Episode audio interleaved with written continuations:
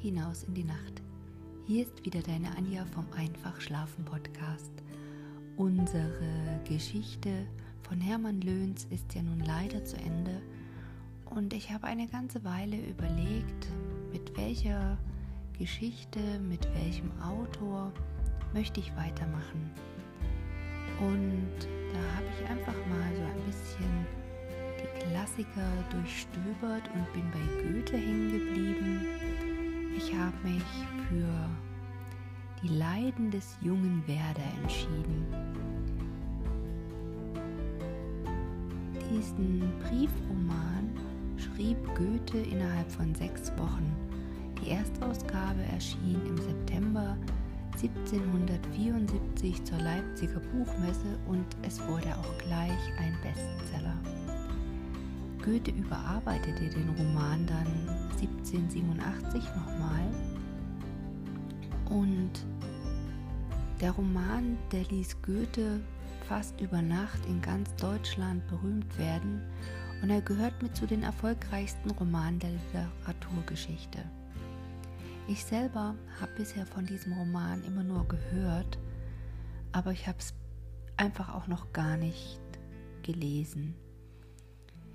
Man sagt, die Handlung ist insofern auch autobiografisch, weil Goethe eine platonische Beziehung zu einer bereits inoffiziell verlobten Charlotte Buff dort literarisch verarbeitet hat. Ähm, das Motiv für den tragischen Ausgang dieser Liebe, also die Selbsttötung Werthers am Ende, liefert Goethe der Suizid seines Freundes Karl Wilhelm Jerusalem. Der war Gesandtschaftssekretär in Wetzlar. Er hatte sich unsterblich in eine verheiratete Frau verliebt und die war einfach für ihn dauerhaft unerreichbar. Sie war also verheiratet und ja, es hat ihn nachhaltig geprägt. Ich hoffe, dass ich euch auch ein bisschen begeistern kann. Ich habe die einzelnen Lesungen ein bisschen aufgeteilt, immer einen Monat eine Lesung und ich wünsche uns allen jetzt ganz viel Spaß und Neugier. Lassen wir uns gemeinsam mit einem Klassiker die Nacht verzaubern wenn du keine Folge mehr verpassen möchtest. Ist klar, abonniere den Podcast, schreibe gerne eine E-Mail an mich an einfachschlafen.gmx.de, wenn du Fragen oder Wünsche hast. Und jetzt wünsche ich dir gute Nacht. Auf die Ohren, deine Anja.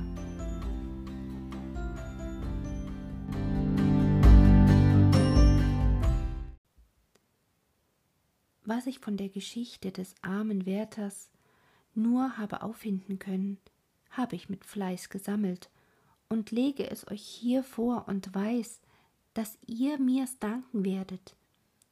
Ihr könnt seinem Geiste und seinem Charakter eure Bewunderung und Liebe, seinem Schicksale eure Tränen nicht versagen. Und du, gute Seele, die du eben den Drang fühlst wie er, schöpfe Trost aus seinem Leiden und lass das Büchlein deinen Freund sein, wenn du aus Geschick oder eigener Schuld keine näheren finden kannst. Am 4. Mai. Wie froh bin ich, dass ich weg bin, bester Freund. Was ist das Herz des Menschen, dich zu verlassen, den ich so liebe, von dem ich unzertrennlich war und froh zu sein. Ich weiß, du verzeihst mir's. Waren nicht meine übrigen Verbindungen recht ausgesucht vom Schicksal, um ein Herz wie das meine zu ängstigen? Die arme Leonore. Und doch war ich unschuldig. Konnt ich dafür, dass während die eigensinnigen Reize ihrer Schwester mir eine angenehme Unterhaltung verschafften, dass eine Leidenschaft in dem armen Herzen sich bildete, und doch bin ich ganz unschuldig? Habe ich nicht ihre Empfindungen genährt? Habe ich mich nicht an den ganz wahren Ausdrücken der Natur, die uns so oft zu lachen machten, so wenig lächerlich sie waren, selbst ergetzt? Habe ich nicht, Oh, was ist der Mensch, dass er über sich klagen darf. Ich will, lieber Freund, ich versprech dir's. Ich will mich bessern, will nicht mehr ein bisschen Übel, das uns das Schicksal vorlegt, wiederkäuen, wie ich's immer getan habe. Ich will das Gegenwärtige genießen und das Vergangene soll mir vergangen sein. Gewiss, du hast recht, Bester. Der Schmerzen wären minder unter den Menschen, wenn sie nicht, Gott weiß, warum sie so gemacht sind, mit so viel Emsigkeit der Einbildungskraft sich beschäftigten, die Erinnerungen des vergangenen Übels zurückzurufen, eher als eine gleichgültige Gegenwart zu ertragen. Du bist so gut, meiner Mutter zu sagen, dass ich ihr Geschäft bestens betreiben und ihr ehestens Nachricht davon geben werde. Ich habe meine Tante gesprochen und bei weitem das böse Weib nicht gefunden, das man bei uns aus ihr macht. Sie ist eine muntere, heftige Frau von bestem Herzen. Ich erklärte ihr meiner Mutter Beschwerden über den zurückgehaltenen Erbschaftsanteil. Sie sagte mir ihre Gründe, Ursachen und die Bedingungen, unter welchen sie bereit wäre, alles herauszugeben. Und mehr als wir verlangten. Kurz, ich mag jetzt nichts davon schreiben. Sag meiner Mutter, ich werde alles gut gehen. Und ich habe mein Lieber wieder bei diesem kleinen Geschäft gefunden, das Missverständnisse und Trägheit vielleicht mehr Irrungen in der Welt machen als List und Bosheit. Wenigstens sind die beiden letzteren gewiss seltener. Übrigens befinde ich mich hier gar wohl. Die Einsamkeit ist meinem Herzen köstlicher Balsam in dieser paradiesischen Gegend, und diese Jahreszeit der Jugend wärmt mit aller Fülle mein oft schauderndes Herz. Jeder Baum ist ein Strauß von Blüten, und man möchte zum Marienkäfer werden um in dem Meer von Wohlgerüchen herumschweben und alle seine Nahrung darin finden zu können. Die Stadt selbst ist unangenehm, dagegen ringsumher eine unaussprechliche Schönheit der Natur. Das bewog den verstorbenen Grafen von M, seinen Garten auf einem der Hügel anzulegen, die mit der schönsten Mannigfaltigkeit sich kreuzen und die lieblichsten Täler bilden. Der Garten ist einfach, und man fühlt gleich bei dem Eintritt, dass nicht ein wissenschaftlicher Gärtner, sondern ein fühlendes Herz den Plan gezeichnet, den seiner selbst hier genießen wollte. Schon manche Träne habe ich dem Abgeschiedenen in dem verfallenen Kabinettchen geweint, das sein Lieblingsplätzchen war und auch meines ist. Bald werde ich Herr vom Garten sein. Der Gärtner ist mir zugetan, nur seit den paar Tagen, und er wird sich nicht übel dabei befinden.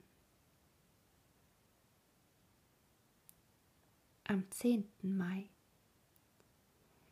Eine wunderschöne Heiterkeit hat meine ganze Seele eingenommen, gleich den süßen Frühlingsmorgen, die ich mit ganzem Herzen genieße bin allein und freue mich meines Lebens in dieser Gegend, die für solche Seelen geschaffen ist wie die meine.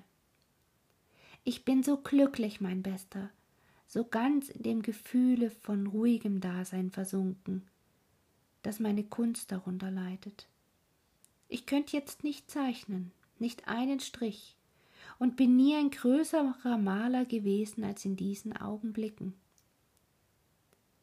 wenn das liebe Tal um mich dampft und die hohe Sonne an der Oberfläche der undurchdringlichen Finsternis meines Waldes ruht und nur einzelne Straßen sich in das innere Heiligtum stehlen.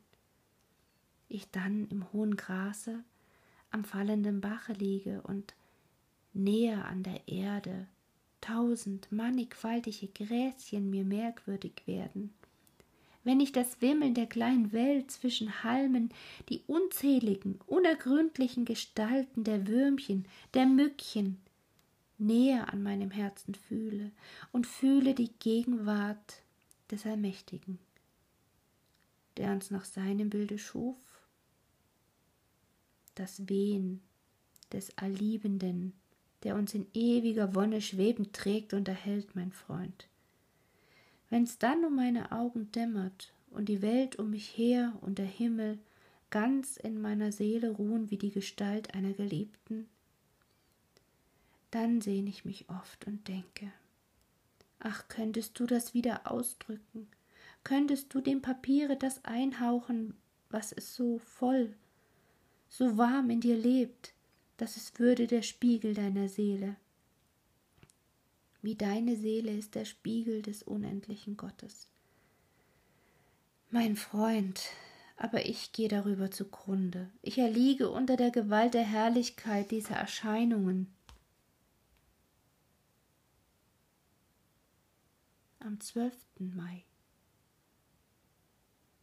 Ich weiß nicht, ob täuschende Geister um diese Gegend schweben oder ob die warme himmlische Fantasie in meinem Herzen ist, die mir alles ringsumher so paradiesisch macht. Da ist gleich vor dem Orte ein Brunnen, ein Brunnen, an den ich gebannt bin wie Melusine mit ihren Schwestern. Du gehst einen kleinen Hügel hinunter und findest dich vor einem Gewölbe, da wohl zwanzig Stufen hinabgehen, wo unten das klarste Wasser aus Marmorfelsen quillt die kleine Mauer, die oben umher die Einfassung macht, die hohen Bäume, die den Platz ringsumher bedecken, die Kühle des Ortes. Das hat alles so was Anzügliches, was Schauerliches. Es vergeht kein Tag, dass ich nicht eine Stunde da sitze. Da kommen dann die Mädchen aus der Stadt und holen Wasser, das harmloseste Geschäft. Und das Nötigste, das ehemals die Töchter der Könige selbst verrichteten. Wenn ich da sitze, so lebt die patriarchalische Idee so lebhaft um mich, wie sie alle, die Altväter am Brunnen Bekanntschaft machten und freien und wie um die Brunnen und Quellen wohltätige Geister schweben. Oh, der muss nie nach einer schweren Sonntagswanderung sich an des Brunnens Kühle gelabt haben, der das nicht mitempfinden kann. Am 13. Mai. Du fragst, ob du mir meine Bücher schicken sollst, lieber. Ich bitte dich um Gottes Willen, lass sie mir vom Halse. Ich will nicht mehr geleitet, ermuntert, angefeuert sein, braust dieses Herz doch genug aus sich selbst. Ich brauche Wiegengesang, und den habe ich in seiner Fülle gefunden in meinem Homer. Wie oft lull ich mein empörtes Blut zur Ruhe, denn so ungleich, so unstet, hast du nichts gesehen als dieses Herz, lieber. Brauch ich dir das zu sagen, der du so oft die Last getragen hast? Mich von meinem Kummer zur Ausschweifung und von süßer Melancholie zur verderblichen Leidenschaft übergehen zu sehen? Auch halte ich mein Herzchen wie ein krankes Kind. Jeder Wille wird ihm gestattet. Sag das nicht weiter. Es gibt Leute, die es mir verübeln würden. Die geringeren Leute des Ortes kennen mich schon und lieben mich, besonders die Kinder wie ich im Anfang mich zu ihnen gesellte, so freundschaftlich fragte über dies und das, glaubten einige, ich wollte ihrer spotten und fertigten mich wohl gar grob ab. Ich ließ mich das nicht verdrießen, nur fühlte ich, was ich schon oft bemerkt habe. Auf das lebhafteste. Leute von einigem Stande werden sich immer in kalter Entfernung vom gemeinen Volke halten als glaubten sie durch Annäherung zu verlieren. Und dann gibt's Flüchtlinge und üble Spaßvögel, die sich herabzulassen scheinen, um ihren Übermut dem armen Volke desto empfindlicher zu machen. Ich weiß wohl, dass wir nicht gleich sind, noch sein können, aber ich halte dafür, dass der, der nötig zu haben glaubt, vom sogenannten Pöbel sich zu entfernen, um den Respekt zu erhalten, ebenso tadelhaft ist als ein Feiger, der sich vor seinem Feinde verbürgt, weil er zu unterliegen fürchtet. Letzthin kam ich zum Brunnen und fand ein junges Dienstmädchen, das ihr Gefäß auf die unterste Treppe gesetzt hatte und sich umsah, ob keine Kamerädin kommen wolle, ihr es auf den Kopf zu helfen. Ich stieg hinunter und sah sie an. Soll ich ihr helfen, Jungfer? Sagte ich. Sie ward rot über und über. Oh nein, Herr, sagte sie, ohne Umstände. Sie legte ihren Kringen zurecht und ich half ihr. Sie dankte und stieg hinauf. Den 17. Mai. Ich habe allerlei Bekanntschaft gemacht. Gesellschaft habe ich noch keine gefunden. Ich weiß nicht, was ich Anzügliches für die Menschen haben muss. Es mögen mich ihrer so viel und hängen sich an mich, und da tut mir's weh, wenn unser Weg nur eine kleine Strecke miteinander geht. Wenn du fragst, wie die Leute hier sind, muss ich dir sagen, wie überall. Es ist ein einförmiges Ding um das Menschengeschlecht, die meisten verarbeiten den größten Teil der Zeit, um zu leben, und das bisschen, was ihnen von Freiheit übrig bleibt, ängstigt sie so, dass sie alle Mittel aufsuchen, um es loszuwerden. O Bestimmung des Menschen! Aber eine recht gute Art Volks. Wenn ich mich manchmal vergesse, manchmal mit ihnen die Freuden genieße, die den Menschen noch gewährt sind, an einem artig besetzten Tisch. Mit aller Offen und Treuherzigkeit sich herumzuspaßen, eine Spazierfahrt, einen Tanz zur rechten Zeit anzuordnen und dergleichen, das tut eine ganz gute Wirkung auf mich. Nur muss ich mir nicht einfallen, dass noch so viele andere Kräfte in mir ruhen, die alle ungenutzt vermodern und die ich sorgfältig verbergen muss. Ach, das engt das ganze Herz so ein. Und doch, missverstanden zu werden, ist das Schicksal von unser einem. Ach, dass die Freundin meiner Jugend dahin ist. Ach, dass ich sie je gekannt habe. Ich würde sagen, du bist ein Tor, du suchst, was hienieden nicht zu finden ist. Aber ich hab sie gehabt, ich hab das Herz gefühlt, die große Seele, in deren Gegenwart ich mir schien mehr zu sein, als ich war, weil ich alles war, was ich sein konnte. Guter Gott, blieb da eine einzige Kraft meiner Seele ungenutzt? Konnte ich nicht vor ihr das ganze wunderbare Gefühl entwickeln, mit dem mein Herz die Natur umfasst? War unser Umgang nicht ein ewiges Weben von der feinsten Empfindung, dem schärfsten Witze, dessen Modifikationen bis zur Unart alle mit dem Stempel des Genies bezeichnet waren. Und nun, ach, ihre Jahre, die sie voraus hatte, führten sie früher ans Grab als mich. Nie werde ich sie vergessen, nie ihren festen Sinn und ihre göttliche Duldung. Vor wenigen Tagen traf ich einen jungen V an, einen offenen Jungen mit einer gar glücklichen Gesichtsbildung. Er kommt erst von Akademien, dünkt sich eben nicht weise, aber glaubt doch, er wisse mehr als andere. Auch war er fleißig, wie ich an allerlei spüre, kurz, er hat hübsche Kenntnisse. Da er hörte, dass ich viel zeichnete und Griechisch könnte, zwei Meteore hierzulande, wandte er sich an mich und kramte viel Wissens aus, von Parteux bis zu Wut, von Depil zu Winkelmann und versicherte mir, er habe Sulzers Theorie den ersten Teil ganz durchgelesen und besitze ein Manuskript von Heinen über das Studium der Antike. Ich ließ das gut sein.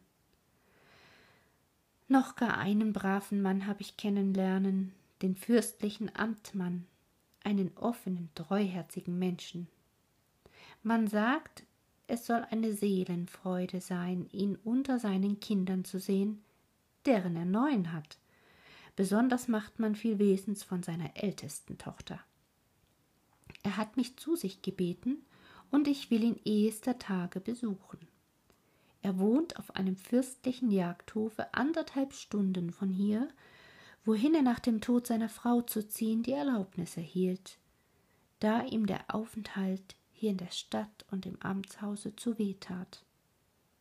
Sonst sind mir einige verzerrte Originale in den Weg gelaufen, an denen alles unausstehlich ist, am unerträglichsten ihre Freundschaftsbezeigungen.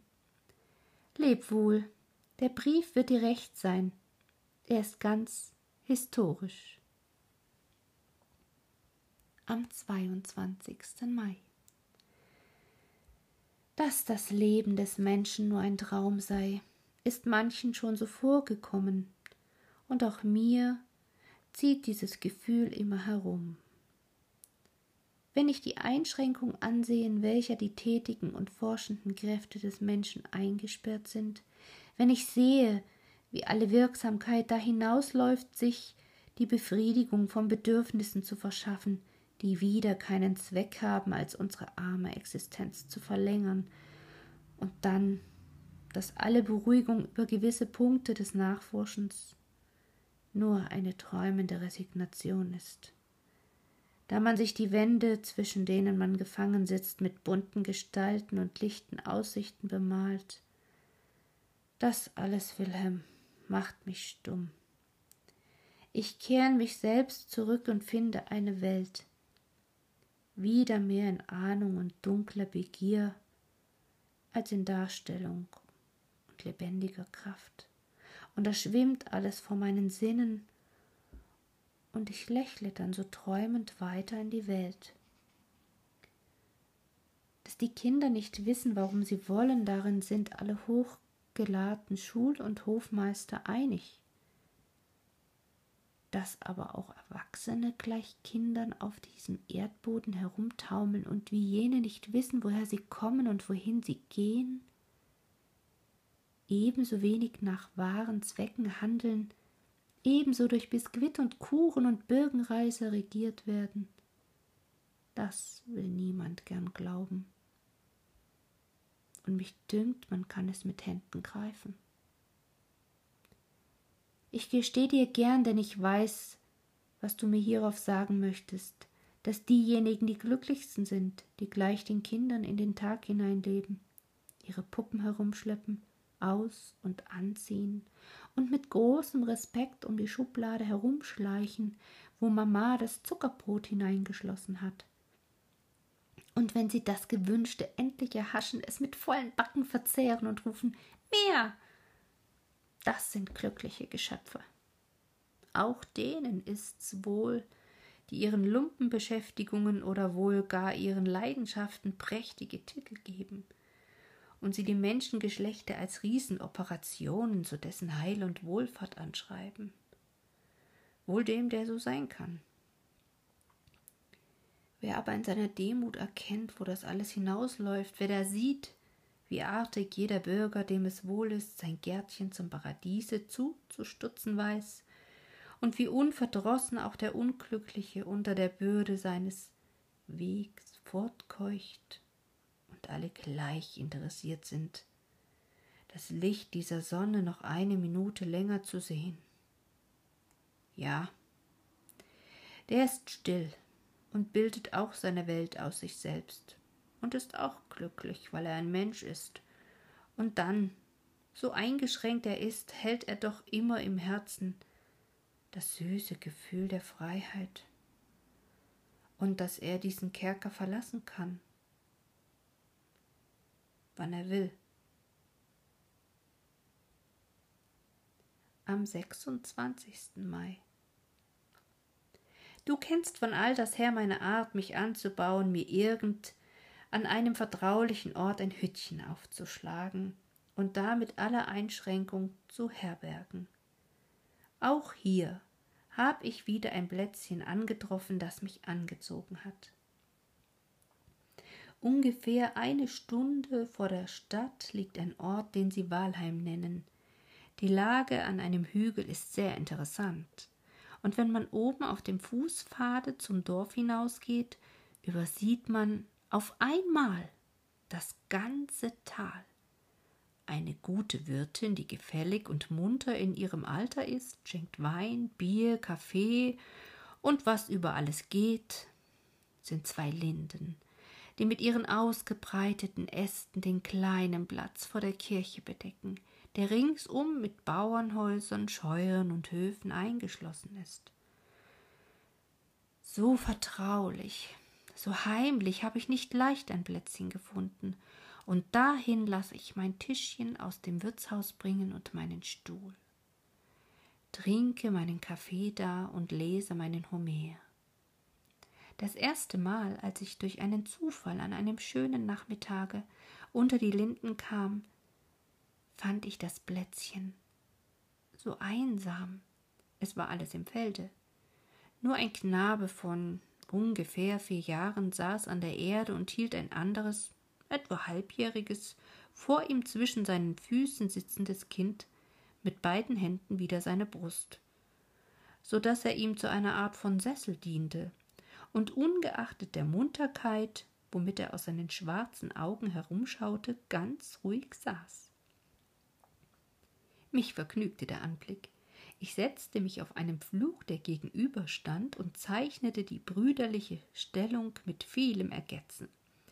Ich fügte den nächsten Zaun, ein Scheunentor und einige gebrochene Wagenräder bei, alles wie es hintereinander stand, und fand nach Verlauf einer Stunde, dass ich eine wohlgeordnete, sehr interessante Zeichnung verfertigt hatte, ohne das Mindeste von dem meinen hinzuzutun. Das bestärkte mich in meinem Vorsatze, mich künftig allein an die Natur zu halten. Sie allein ist unendlich reich und sie allein bietet, bildet den großen Künstler. Man kann zum Vorteile der Regeln viel sagen, ungefähr was man zum Lob der bürgerlichen Gesellschaft sagen kann. Ein Mensch, der sich nach ihnen bildet, wird nie etwas Abgeschmacktes und Schlechtes hervorbringen, wie einer, der sich durch Gesetze und Wohlstand modeln lässt. Nie ein unerträglicher Nachbar, nie ein merkwürdiger Bösewicht werden kann. Dagegen wird aber auch alle Regel, man rede, was man wolle, das wahre Gefühl von Natur und den wahren Ausdruck derselben zerstören. Sag du, das ist zu hart. Sie schränkt nur ein, beschneidet die geilen Reben etc. Guter Freund, soll ich dir ein Gleichnis geben? Es ist damit wie mit der Liebe. Ein junges Herz hängt ganz an einem Mädchen, bringt alle Stunden seines Tages bei ihr zu, verschwendet seine Kräfte, all sein Vermögen, um ihr jeden Augenblick auszudrücken, dass er sich ihr ganz hingibt.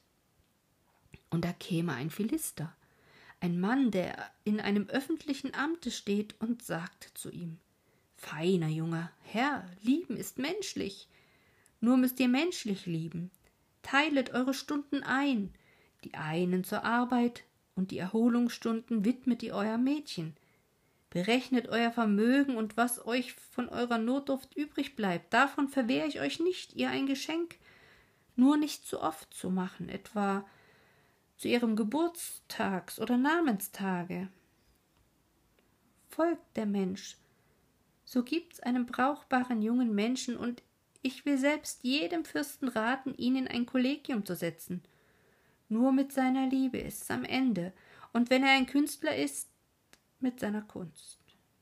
O oh, meine Freunde, warum der Strom des Genies so selten ausbricht, so selten in hohen Fluten hereinbraust und eure staunende Seele erschüttert?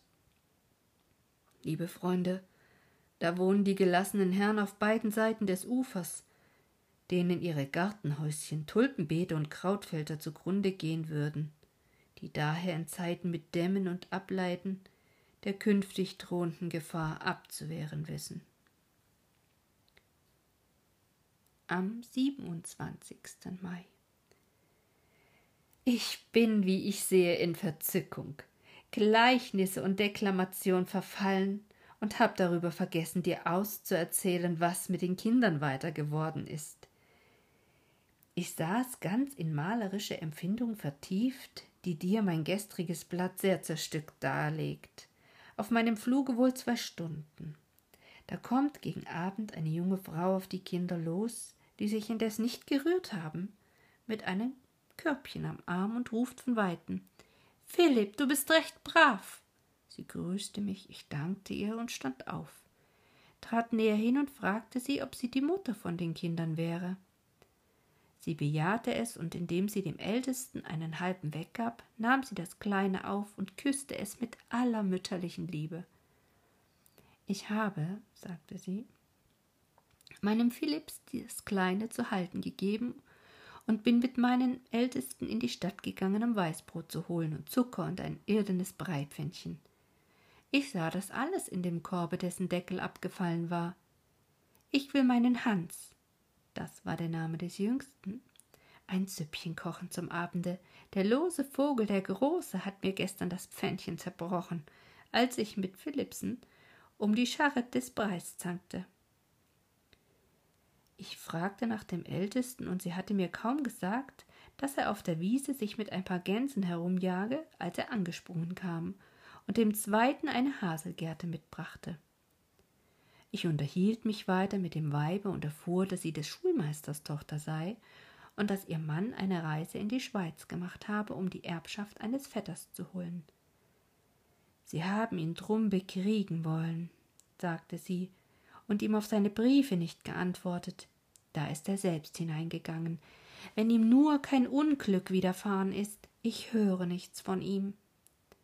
Es ward mir schwer, mich von dem Weibe loszumachen, gab jedem der Kinder einen Kreuzer, und auch fürs Jüngste gab ich ihr einen, ihm einen Weg zur Suppe mitzubringen, wenn sie in die Stadt ginge, und so schieden wir voneinander. Ich sag dir, mein Schatz, wenn meine Sinne gar nicht mehr halten wollen, so lindert all den Tumult der Anblick eines solchen Geschöpfs, das in glücklicher Gelassenheit den engen Kreis seines Daseins hingeht von einem Tag zum andern sich durchhilft, die Blätter abfallen sieht und nichts dabei denkt, als dass der Winter kommt. Seit der Zeit bin ich oft draußen. Die Kinder sind an mich gewöhnt, sie kriegen Zucker, wenn ich Kaffee trinke, und teilen das Butterbrot und die saure Milch mit mir des Abends. Sonntags fehlt ihnen der Kreuzer nie, und wenn ich nicht nach der Betstunde da bin, so hat die Wirtin Order, ihn auszuzahlen. Sie sind mir vertraut, erzählen mir allerhand, und besonders ergötze ich mich an ihren Leidenschaften und simplen Ausbrüchen des Begehrens, wenn sich mehr Kinder aus dem Dorfe sich versammeln. Viel Mühe hat mich's gekostet, der Mutter ihre Besorgnis zu nehmen, sie möchte den Herrn inkommodieren. am 30. Mai. Was ich dir neulich von der Malerei sagte, gilt gewiss auch von der Dichtkunst. Es ist nur, dass man das Vortreffliche erkenne und es auszusprechen wage, und das ist freilich mit wenigen viel gesagt. Ich habe heute eine Szene gehabt, die rein abgeschrieben die schönste Idylle von der Welt gebe. Doch was soll Dichtung, Szene und Idylle? Muss es denn immer gebosselt sein, wenn wir teil an einer Naturerscheinung nehmen sollen? Wenn du auf diesen Eingang viel Hohes und Vornehmes erwartest, so bist du wieder übel betrogen. Es ist nichts als ein Bauernbursch, der mich zu dieser lebhaften Teilnehmung hingerissen hat. Ich werde wie gewöhnlich schlecht erzählen und du wirst mich wie gewöhnlich, denke ich, übertrieben finden. Es ist wieder Walheim und immer Walheim, das diese Seltenheiten hervorbringt. Es war eine Gesellschaft draußen unter den Linden Kaffee zu trinken. Weil sie mir nicht ganz anstand, so blieb ich unter einem Vorwand zurück. Ein Bauernbursch kam aus dem benachbarten Hause und beschäftigte sich an dem Fluge, den ich neulich gezeichnet hatte, etwas zurechtzumachen. Da mir sein Wesen gefiel, redete ich ihn an und fragte nach seinen Umständen. Wir waren bald bekannt und, wie mir's gewöhnlich mit dieser Art Leuten geht, bald vertraut. Er erzählte mir, dass er bei einer Witwe in Diensten sei und von ihr gar wohl gehalten werde. Er sprach so vieles von ihr und lobte sie dergestalt, dass ich bald merken konnte, er sei ihr mit Leib und Seele zugetan. Sie sei nicht mehr jung, sagte er. Sie sei von ihrem ersten Mann übel gehalten worden und wollte nicht mehr heiraten. Und aus seiner Erzählung leuchtete so merklich hervor, wie schön, wie reizend sie für ihn sei, wie sehr er wünsche, dass sie ihn wählen möchte, um das Andenken der Fehler ihres ersten Mannes auszulöschen, dass ich Wort für Wort wiederholen müsste, um dir die reine Neigung, die Liebe und Treue dieses Menschen anschaulich zu machen. Ja, ich müsste die Gabe des größten Dichters besitzen, um dir zugleich den Ausdruck seiner Gebärden, die Harmonie seiner Stimme, ja das heimliche Feuer seiner Blicke lebendig darstellen zu können. Nein, es sprechen keine Worte der Zartheit aus, die in seinem ganzen Wesen und Ausdruck war. Es ist alles nur plump, was ich wieder vorbringen könnte. Besonders rührte mich, wie er fürchtete, er möchte über sein Verhältnis zu ihr ungleich denken und an ihrer guten Aufführung zweifeln. Wie reizend es war, wenn er von ihrer Gestalt, von ihrem Körper sprach, der ihn ohne jugendliche Reize gewaltsam an sich zog und fesselte, kann ich mir nur in meiner innersten Seele wiederholen. Ich habe in meinem Leben die dringende Begierde und das heiße, sehnliche Verlangen nicht in dieser Reinheit gesehen. Jawohl, kann ich sagen, in dieser Reinheit nicht gedacht und geträumt. Schelte mich nicht, wenn ich dir sage, dass bei der Erinnerung dieser Unschuld und Wahrheit mir die innerste Seele glüht und dass mich das Bild dieser Treue und Zärtlichkeit überall verfolgt und dass ich, wie selbst davon entzündet, lechze und schmachze. Ich will nun suchen, auch sie ehesten zu sehen, oder vielmehr, wenn ich's recht bedenke, ich will's vermeiden. Es ist besser, ich sehe sie durch die Augen ihres Liebhabers. Vielleicht erscheint sie mir vor meinen eigenen Augen nicht so, wie sie jetzt vor mir steht. Und warum soll ich mir das schöne Bild verderben?